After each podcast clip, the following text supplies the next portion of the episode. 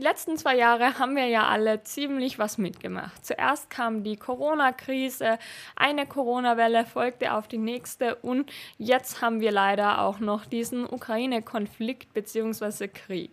Und in den letzten zwei Jahren sind so viele Sachen passiert, die niemals für möglich gehalten hätte.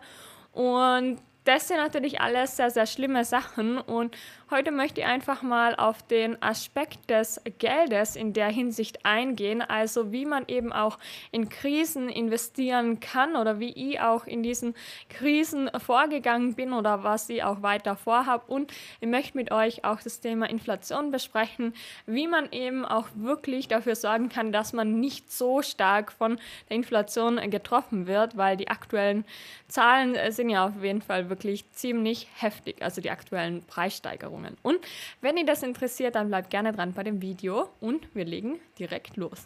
Ja, hallo und herzlich willkommen zu einem neuen Video von Minimal Frugal. Meine Finanzen sind mir natürlich nicht egal und heute geht es mal um ein etwas unerfreulicheres Thema und zwar das Thema Investieren in Krisenzeiten.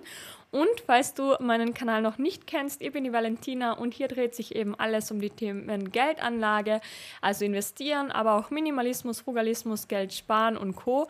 Also wenn dich das interessiert, dann kannst du gerne schon mal meinen Kanal abonnieren. Und jetzt betrachten wir einfach mal die finanzielle Situation der ganzen Corona-Zeit. Und zwar war es bei mir so, dass ich mir zum Beispiel auch schon viel, viel länger mit dem Thema Geld beschäftigt habe. Also übrigens nochmal zur Aufklärung, das hier ist natürlich keine Anlageempfehlung, sondern nur das, was ich mache oder gemacht habe. Aber ihr müsst natürlich selber entscheiden, was ihr mit eurem Geld tut. Und das ist natürlich keine Anlageempfehlung und auch keine Anlageberatung. Ja, bei mir war es so, ich habe mich schon eigentlich immer für das Thema Geld ein bisschen interessiert. Zumindest in der Hinsicht, dass ich eigentlich schon seit sehr, sehr langem immer Geld geschenkt bekommen habe zu Geburtstagen und so statt materiellen Dingen und eben auch Geld gespart habe. Also ich habe eigentlich nie alles richtig ausgegeben, sondern ich hatte schon meistens irgendwie einen kleinen Puffer auf der Seite und dann war es halt so, dass ich mich im Laufe der Zeit dann auch immer mehr so mit dem Thema Investieren beschäftigt habe, beziehungsweise war das bei mir eher so der Auslöser, dass ich einfach immer gespart und gespart habe und irgendwann gar kein Sparziel mehr hatte, dann auf das Thema finanzielle Freiheit aufmerksam wurde und in dem Zug dann auch aufs Investieren das war am Anfang eine kleine Überwindung für mich, weil ich natürlich auch Respekt vor dem Thema hatte, aber ich habe es dann geschafft, mich zu überwinden und einen Sparplan einzustellen und investiere jetzt eben auch schon seit längerem in ETFs und eben jetzt seit weniger langem auch in Einzelaktien.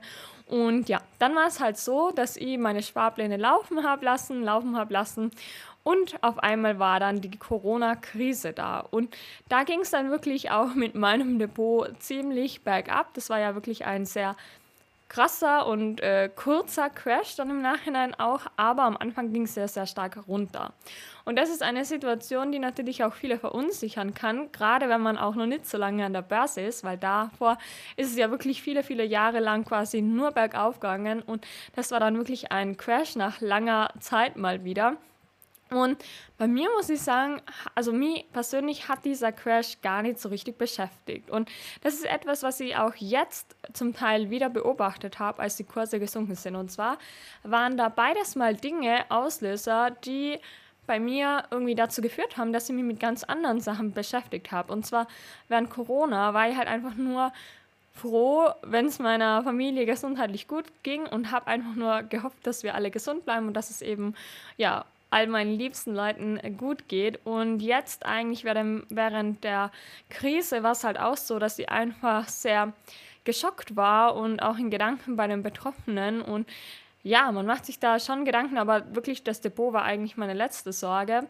Und das finde ich halt auch ganz interessant jetzt so, so zu sehen, weil ich glaube, das macht halt auch aus, dass wenn man eben einen Notgroschen hat und eben auch weiß, dass immer wieder solche Krisen kommen werden, dann empfindet man das als nicht so schlimm, beziehungsweise vergleiche ich das dann auch gerne eigentlich mit Sale, weil früher, wenn beim Shoppen im Einkaufszentrum Sale war, da habe ich ja auch ordentlich zugegriffen und es ist ja auch so, dass ich zum Beispiel denselben ETF-Sparplan zum Beispiel vor einem Monat für noch höhere Kurse problemlos ausgeführt habe und jetzt, wo er billiger ist oder günstiger ist, macht man sich auf einmal solche Gedanken, wobei man ja eben gerade noch für höhere Kurse nachgekauft hat. Und ja, das ist natürlich am Anfang ähm, immer schwierig damit umzugehen, generell mit der Volatilität, weil am Sparbuch oder am Girokonto ist es natürlich schon so, dass das Geld natürlich weniger wird, aber die Zahlen an sich bleiben zumindest gleich und das ist ja eben beim Investieren in der Hinsicht nicht so, weil man da eben diese Schwankungen hat. Und natürlich, wenn dann das Depot auf einmal minus 25 Prozent steht, dann ja, ist es natürlich sehr schockierend. Aber was ich zum Beispiel auch immer mache, ist, dass ich wirklich einen großen Puffer habe, den ich auch nicht investiert habe. Ist natürlich keine Anlageempfehlung, aber bei mir ist es halt einfach so, dass ich mich sehr wohl fühle, wenn ich einfach ein bisschen mehr Rücklagen habe, weil ich bin ja eben zum Beispiel auch selbstständig. Es gibt Steuernachzahlungen, Steuervorauszahlungen und ich möchte halt auch einfach die Flexibilität haben, dass wenn sich irgendwelche anderen Chancen ergeben, ähm, dass sie dann eben auch das Geld beiseite haben. Natürlich ist mir im Umkehrschluss aber auch bewusst, dass mir dadurch ähm, die Inflation auch einiges auffrisst. Aber ich schaffe es damit halt auch, mein Gesamtvermögen weniger schwanken zu lassen, weil wenn zum Beispiel die Börse jetzt mal sehr steigt, dann schwankt mein Gesamtvermögen auch, also geht mein Gesamtvermögen tendenziell auch weniger nach oben, aber wenn es eben stärker runtergeht, dafür auch wieder stärker oder weniger stark. Ähm, als wie der durchschnittliche Markt.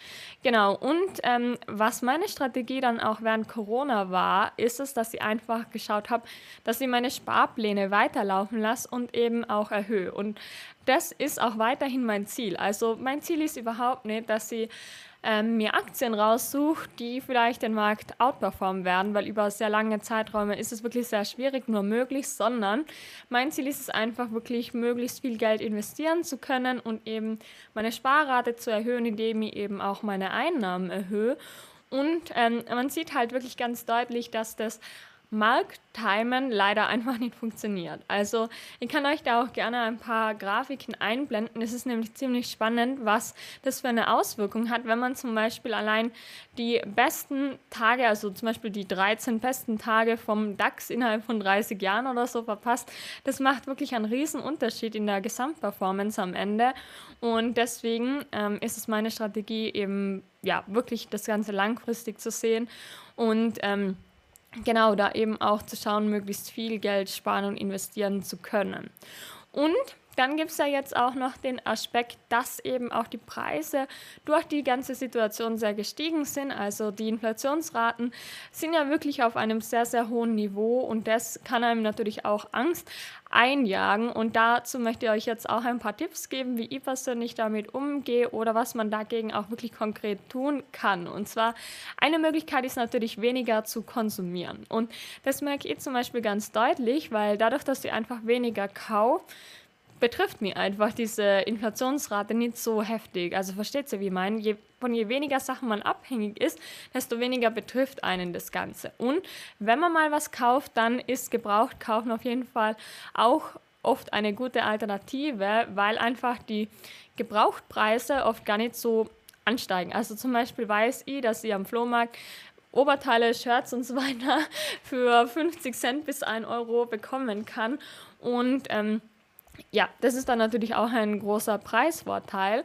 Was man aber auch machen kann, ist sich wirklich gezielt anzuschauen, ja, wo steigen die Preise denn aktuell am meisten, also in welchen Kategorien. Und aktuell ist es ja schon alles, was so das Thema Auto zum Beispiel betrifft, also nicht nur die Preise, aber eben zum Beispiel auch das Benzin.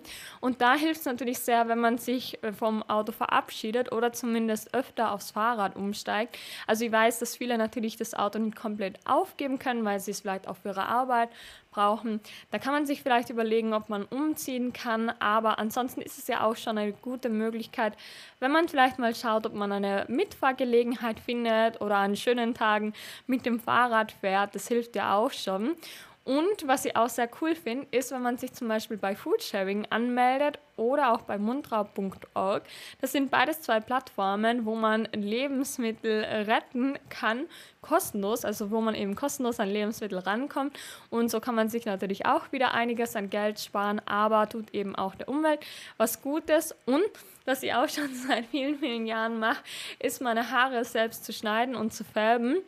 Und das hat halt auch nicht nur finanzielle Vorteile, sondern es macht einen natürlich auch unabhängiger, weil man nicht mehr von einem Friseur abhängig war. Gerade zu Corona war das ja auch schwierig, überhaupt einen Termin zu bekommen. Also die waren ja auch sehr lange geschlossen immer wieder. Und ja, das sind halt alles so Möglichkeiten, wie man einfach weniger stark von der Inflation betroffen wird. Natürlich auch beim Heizen einfach mal die Heizung zurückdrehen und vielleicht mal ein Pullover anziehen und nicht immer nur im T-Shirt rumlaufen. Und ähm, ja, das kann sich dann schon aufsummieren. Und man kann sich einfach mal hinterfragen, so, wofür gibt man alles Geld aus und dann schauen, welche Sachen man vielleicht streichen kann oder eben Gebrauch kaufen kann oder welche Abos man kündigen kann.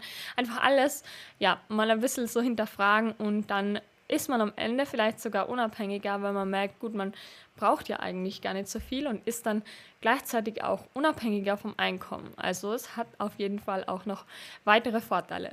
Mir würde jetzt auf jeden Fall aber auch noch interessieren, wie ihr denn mit dieser ganzen Krisensituation umgeht oder auch was ihr noch für weitere Tipps gegen die Inflation habt. Also schreibt es sehr gerne mal in die Kommentare, dann können wir uns da gerne austauschen und dann würde ich mich natürlich freuen, wenn wir uns beim nächsten Video wieder wiedersehen. Macht es gut, bis dahin, danke und ciao.